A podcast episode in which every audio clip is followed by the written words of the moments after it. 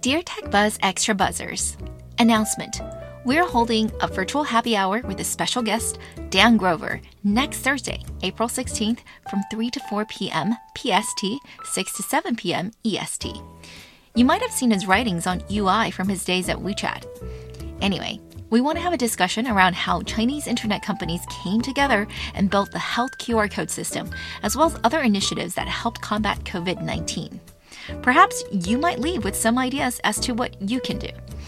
It'll be super chill and very interactive. But capacity is limited, so sign up soon. Go to techbuzzchina.com slash community. Today's drop is an experiment. We're promoting our new TechBuzz Extra Buzz newsletter.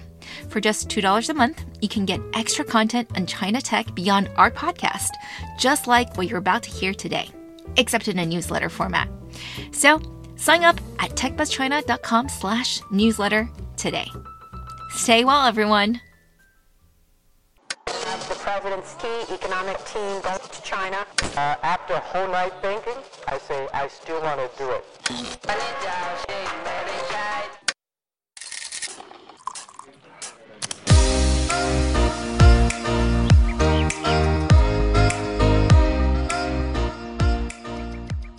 We talk about public companies all the time, but given the topic, I want to reiterate this disclaimer. The following content is for informational purposes only. You should not construe any such information or other material as legal, tax, investment, financial, or other advice. Here we go.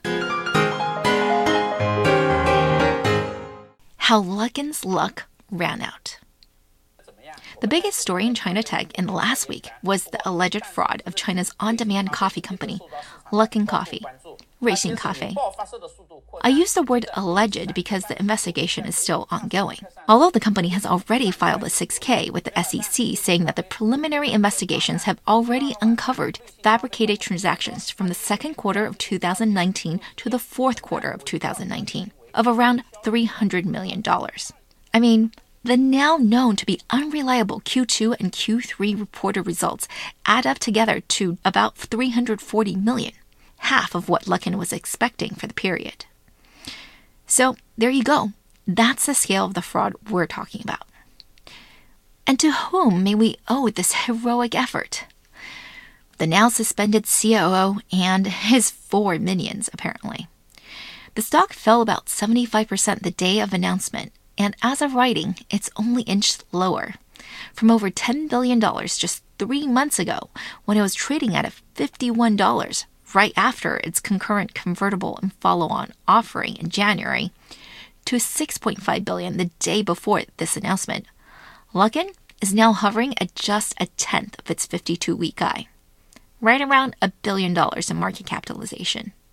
I absolutely regret not covering this company more on TechBuzz. But the choice was a conscious one. The company was just so uninteresting. When we first discussed it in December 2018, a few months before its IPO and just 13 months after its founding in November 2017, we called it the Uber of coffee. It made sense. The company was founded by a team who had previously launched a car rental and ride hailing business, now listed on the Hong Kong Stock Exchange. And in either case, it was very obvious this was no Starbucks, even though that's how it built itself. What it did was it used an app to do everything, which meant that it was digital from the get go. But the vast majority of its stores were kiosk like and delivery only, not a cafe, but a pickup station. Optimistically, we thought that they were trying to build a new type of F&B business, one that's digital first and primarily delivery, which would have made it in startup speak a kind of cloud kitchen business. I still think our idea was a sound one. It was, after all, a business that Travis Kalanick, ex CEO of Uber, was also getting into at the time. And from listening to TechBuzz, you probably know of the many instances where Chinese entrepreneurs have taken a story from the West and localized it for China like e-cigarettes, esports live streaming, etc. So I didn't think of copying Travis as too much of a stretch. Plus, even at that early stage, Luckin was already expanding into light snacks. So it all seemed reasonable. The problem was, Luckin didn't do any of these reasonable things. it just continued to expand mindlessly and supercharge the we are the Starbucks killer story. For good reason, too, because at least overseas investors bought into it. More on that later. That allowed it to price at the top of its IPO range, $17 a share, and even upsize its IPO to raise $561 million last May. Cash in hand, it went into franchising tea stores as well as automated vending machines.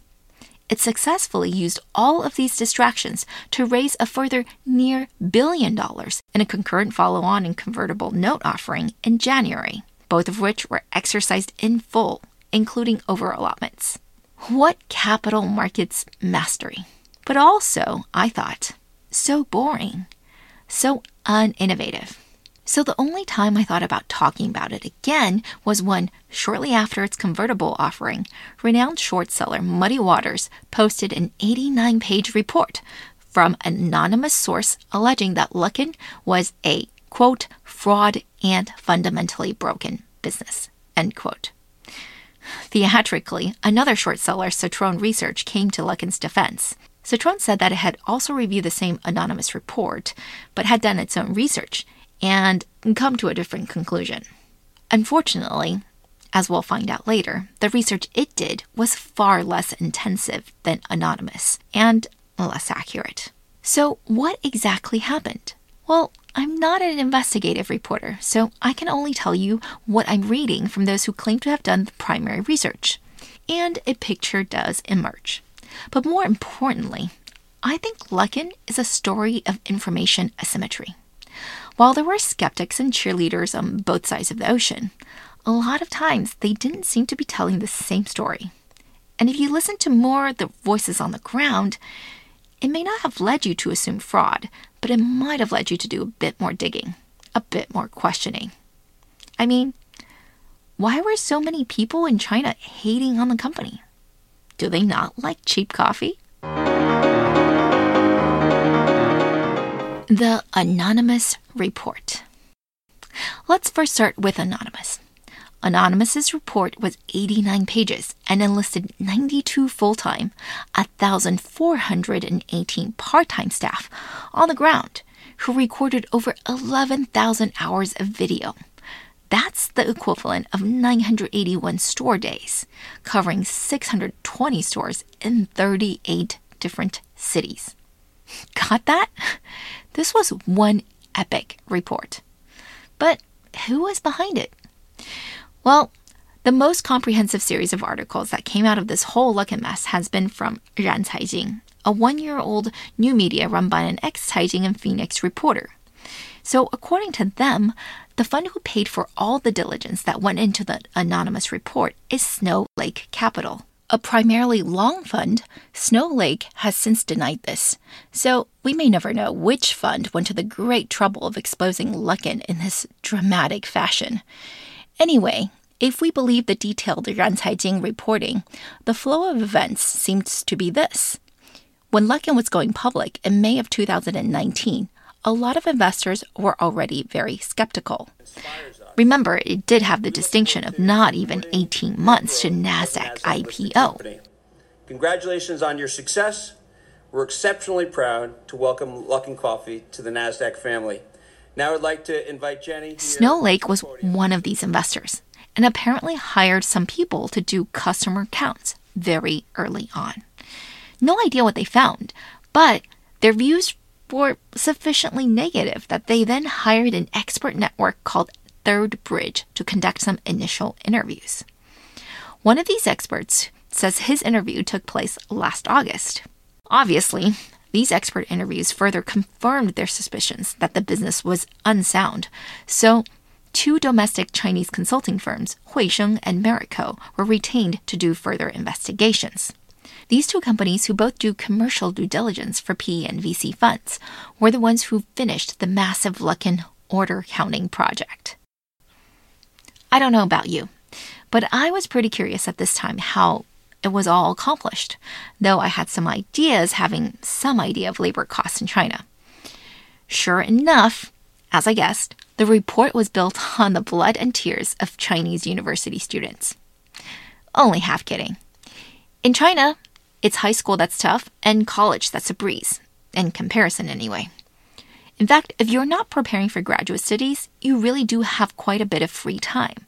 So many college kids work part time on the side. Of course, consulting internships are coveted, so these consulting firms try to pass these gigs off as consulting on a coffee project. That probably got some folks in the door, but really only those with no choice or nothing better to do would want to sit there all day counting Luckin orders. So, yeah, the 1,418 part time staff turns out was a bunch of college kids and anyone else who needed spare change and could follow directions. Ran Caijing actually posted what they claimed to be an example of the original hiring notice, and WeChat screen grabs of the interns' job descriptions. The interns were paid 200 to 300 RMB, that's 30 to 45 USD per day, depending on which city they were in. But it was hard to hire people because the job was so mind numbingly boring. They literally had to sit there for hours, except bathroom breaks, and record down how many orders each store was generating, from opening to close. They were given scripts in case people asked, like, Pretty please, my internet is down at home and I just really need to write my dissertation. They had to sign in after geolocating themselves and taking a selfie with the storefront, report their order counts hourly, and sign out with a selfie too. If they were at one of the many Luckin pickup kiosks with no seats, well, good luck. They were just going to have to stand the whole day. And oh, yeah, the interns also had to install or carry hidden cameras. Where do you think all that video footage came from? And all that was then reviewed and verified as well. In fact, all videos with more than 10 minutes missing footage were discarded, which is pretty strict. Overall, only 54% of the videos met this criteria. And so that means, according to Anonymous, all the data are of 100% integrity.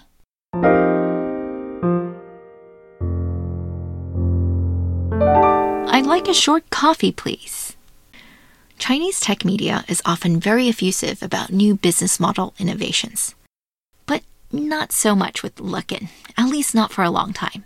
If you Google Luckin Ofo, that's Ofo the near bankruptcy bike sharing company, you'll see a lot of results. As early as January 2019, four months before Luckin's IPO. But almost all of these came from Asia based investors, Asian media, or digests of Asian media.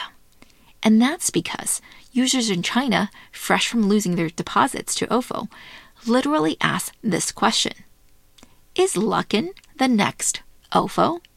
The entire bike sharing industry, if you'll remember, offered heavily subsidized rides to gain market share. That's exactly what Luckin was doing. And all of the bike sharing companies went kaput, pretty much. Western media, on the other hand, pretty much regurgitated Luckin's Starbucks story. The typical headline reads something like this May 2019, Market Watch. Luckin Coffee Incorporated, a China based company that has quickly become a key competitor to Starbucks Corp in that country. Even this week, TechCrunch wrote The company's disclosure and its positioning in the competitive Chinese coffee market, where the company displaced Starbucks as a retail and delivery leader in just a few short years. Go ahead, search Luckin Starbucks in Chinese 瑞幸星巴克, and what you'll get on the first page instead are articles like Luckin, Starbucks not the benchmark, or Defeat Starbucks. Are you sure you understand Luckin? The lone headline, He defeated Starbucks link, is from a Taiwanese media. Everyone else is pretty clear. Luckin and Starbucks are completely not comparable. I'm pretty confident that if you're a longtime TechBuzz listener, you wouldn't have had that idea either. Like I said, I might have guessed their eventual direction wrong, but no one could have possibly mistaken Luckin for Starbucks. That was just corporate storytelling. But as I said in a recent video interview, Luckin was one of the companies where the difference in how customers understood the product and how investors saw it was bewilderingly different. And if you were investing in a consumer product, wouldn't you care what customers thought? And here is what Chinese customers thought one word bargain. Or when it comes to the first cup of Luckin, actually, free. Yeah, you invite a friend, they also drink free. Luckin Coffee. You could do this via the Luckin app or their WeChat mini program. And after that, you will get bombarded with coupons via SMS at least 50% off, and sometimes 82% off. Now, using free as a way to attract the customer's initial purchase isn't all that weird. But even in subsidy heavy Chinese consumer internet, which is very, very promotions driven, see Pinduoduo for another great example, Luckin was considered excessive. There's this one video that's become more viral since the fraud investigation was announced, and it's facetiously titled Luckin Coffee, the light of our 上 nation. 市的中概股闻名的浑水，对，就是浑水摸鱼的那个浑水。他们发布了一份关于瑞幸咖啡的摸鱼啊不做空报告，长达八十九页。这份报告的作者非常神秘，浑水是收到了匿名信息，然后观看后认为。 I focus on this because the moniker Light of Our Nation has now become the new nickname for Luckin, and it's not always being used ironically, like it is in this article. But despite trying to tap into people's patriotism and experiencing an uptick in orders as customers realize that they might lose their pre purchased coffee vouchers.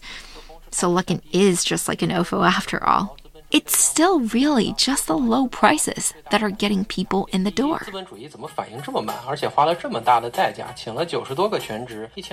But let's go back to the video for a moment, because it provides a nice window into what the average, but informed, non insider Chinese person was thinking at the time. In other words, an intelligent person. You see, the video's creator is a popular trash talking Gen Z blogger who works in risk management for his day job and uses his knowledge of finance and business to regularly expose what he thinks are scams. The villains he targets are mostly Chinese, such as Justin Sun of Tron, one of his favorite punching bags. But he'd written a series of articles on Luckin beginning with their IPO. In May 2019, he authored his first viral article against the company. It was titled, Luckin is the most kick ass Chinese business. Hint the title is meant to be sarcastic. His whole point was Luckin is a terrible business that makes no sense whatsoever. Its main highlight was that it was incredibly good at burning cash. They're basically, in his opinion, a nonprofit that's taking American investor money to buy Chinese people cheap coffee. Why would you do this unless you are a quote unquote kind hearted nonprofit? He would refine the story later, especially post the Muddy Waters report, and imply that this kind of scam was so crude that Chinese investors were no longer falling for it, and that the only way it could survive was to go to the US markets, where people simply hadn't seen this kind of brazen nonsense and hadn't developed immunity to it yet. His viewpoint was popular. Like I said, it went viral. It also shows you the huge disconnect, almost from the very beginning, between Luckin's narrative in the West and how it was perceived or understood in China. Yes, Luckin went public 18 months after being founded, but it didn't actually soft open its doors until December 2017, and its official grand opening was not until May 8, 2018. So it really went public only 12 months after its official opening. And even the more neutral commentary in Chinese media at the time noted that it should be more vigilant of competition from convenience stores, not Starbucks.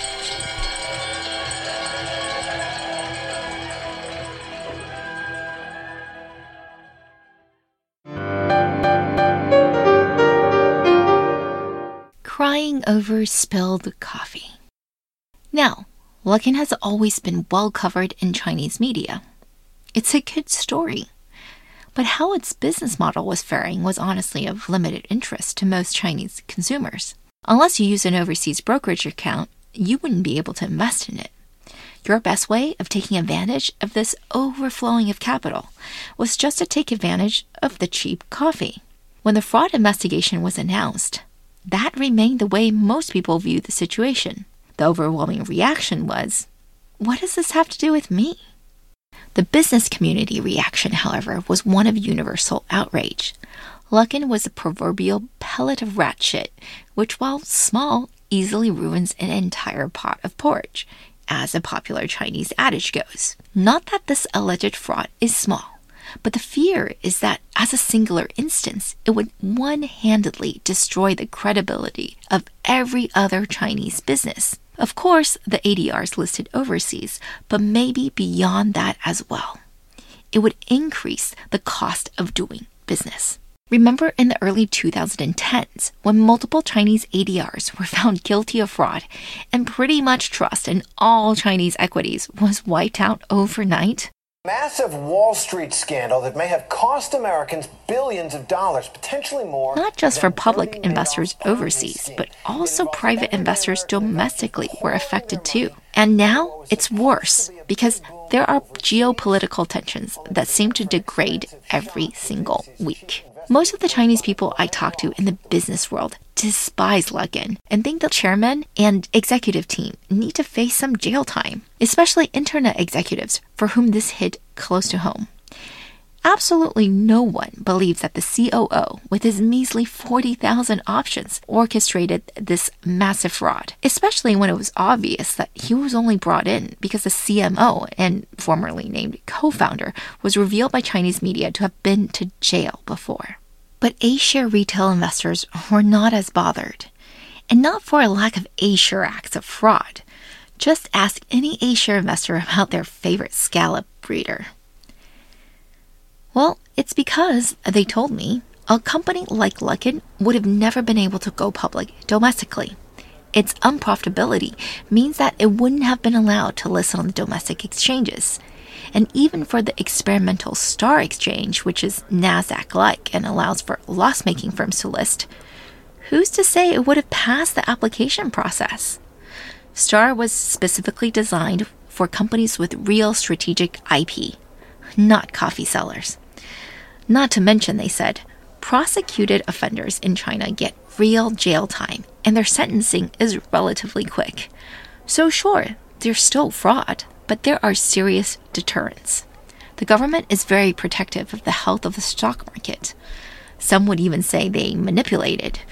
And so, in their opinion, except for a few names, ADRs are actually riskier than A shares. And Luckin merely confirms their suspicions. I think they should have more sympathy. Luckin had a bunch of red flags, yes, but without serious work like Anonymous did, it wouldn't have led you to the conclusion that it was a fraud, merely that it was a very bad business. For example, there are those who point to the lack of good VCs and saying the deal was all done by insiders. Liu Erhai and David Li Hui, Luckin's early investors, were previously senior investors at Legend Holdings and Warburg Pincus China, and they can hardly be said to be inexperienced investors. And sure, pretty much everyone involved the founders, executive team, investors, and even bankers were the same group of people who were behind the success of Chairman Lu's other children, Shenzhou and its affiliates. But business partners who work well together and make money together tend to stick together. That isn't necessarily fishy. What is fishy is what this group accomplished at Shenzhou a few years back. Anonymous points out that they were behind a $1.6 billion dumping of stock there at public shareholders' expense, but still not enough to say Luckin is a fraud.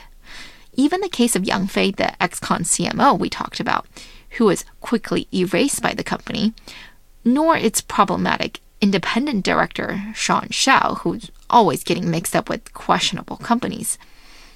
Neither of these prove it's a fraud. Without deep diligence, I don't think that tells you anything except to start digging.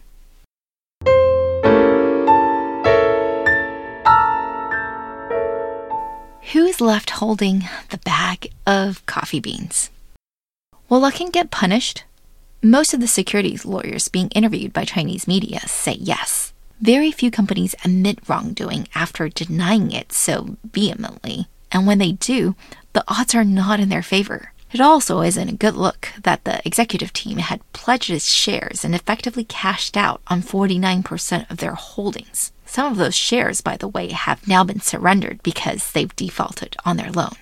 Lawyers speculate that there will be monetary compensation and maybe jail time. And versus 10 years ago, at least, there's a lot more cooperation between the SEC and CSRC. From what I could find, under rules in place since a few years back, in case of investigation, auditors must first provide the underlying audit documents to the CSRC, who will then deliver them to the SEC. If they do not, then an automatic six month bar may be imposed, meaning that they cannot act as auditor for any SEC issuer. That's why Luckin had to expose itself as the Chinese press guessed, because while the last two quarters' earnings were unaudited, the upcoming one would have to get the auditor's sign off.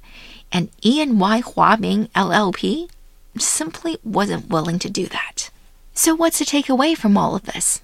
Are we back in the times of Sinoforest when it seemed like every Chinese company was cheating in some way? Far away in China that has affected thousands of American investors. That was in 2011, if you remember. Also, a multi billion dollar fraud and Muddy Waters' most famous win. Well, I certainly hope not. At least the cost of doing fraud seems to be more expensive these days. But Luckin shows us that when there are folks, willingly or unwillingly, let's give at least some of them the benefit of the doubt, able to spend millions of dollars willing to dress up a pig it's easy to make a mistake. Yeah, I know. Many of us did call it a pig, but only a few of us really got it really right, which was that it wasn't even a pig. It was more like a hologram of a pig. And the only way all of this will get better, less fraud, better companies, is if everyone, including China based consumers and investors, understand that fraud is bad. And not just in an abstracted, increases the cost of doing business way, but in a we are all connected and we are all going to hurt from this way. This wasn't just a crime against Luckin's shareholders, but also against its tens of thousands of employees. Certainly, some of them, if not all, will lose their jobs. And Luckin's suppliers, if Luckin becomes insolvent, will also lose money, no doubt. So too will the Chinese retail investors who invested using overseas brokerages, a fast growing crowd. And there are others still, like shareholders in Shenzhou, which dropped 70% on the day of the announcement, and even underwriter CICC, who came out in strong support of the company post Muddy Waters allegations, also dropped 4% on the news. Left bookrunner Credit Suisse has already been dropped by WeDoctor from its Hong Kong IPO because of concerns over their involvement in Luckin. Underwriters and auditors are definitely responsible, but their fellow colleagues and shareholders? may also pay a price. Let me be clear. I have no sympathy for the Luckin management itself, who waited three days, by the way, to issue any statement regarding the scandal. And it was a very weak apology, if you ask me. Of course, they should apologize. At the very least, to their employees, customers, and shareholders. As for you, I hope you escaped the Luckin fiasco unscathed. I know it's made me more aware of the importance of making decisions not based on excitement and buzz, but on full context, firsthand, believability weighted information. That last one might just be the most important. Not every brand is so obvious about its flaws, but Luckin was practically screaming it.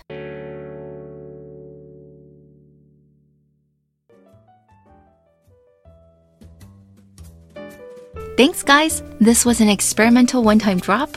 Let us know how you liked it. Find us on Twitter at TechBuzzChina, the Pandaily, and my personal Twitter account is RUIMA. You can also email me at RUI at TechBuzzChina.com. TechBuzz China by Pandaily is powered by the Sinica Podcast Network on SupChina. Pandaily.com is an English language site that tells you everything about China's innovation. Our producers are Wei Chen and Kaiser Kuo. Thank you for listening.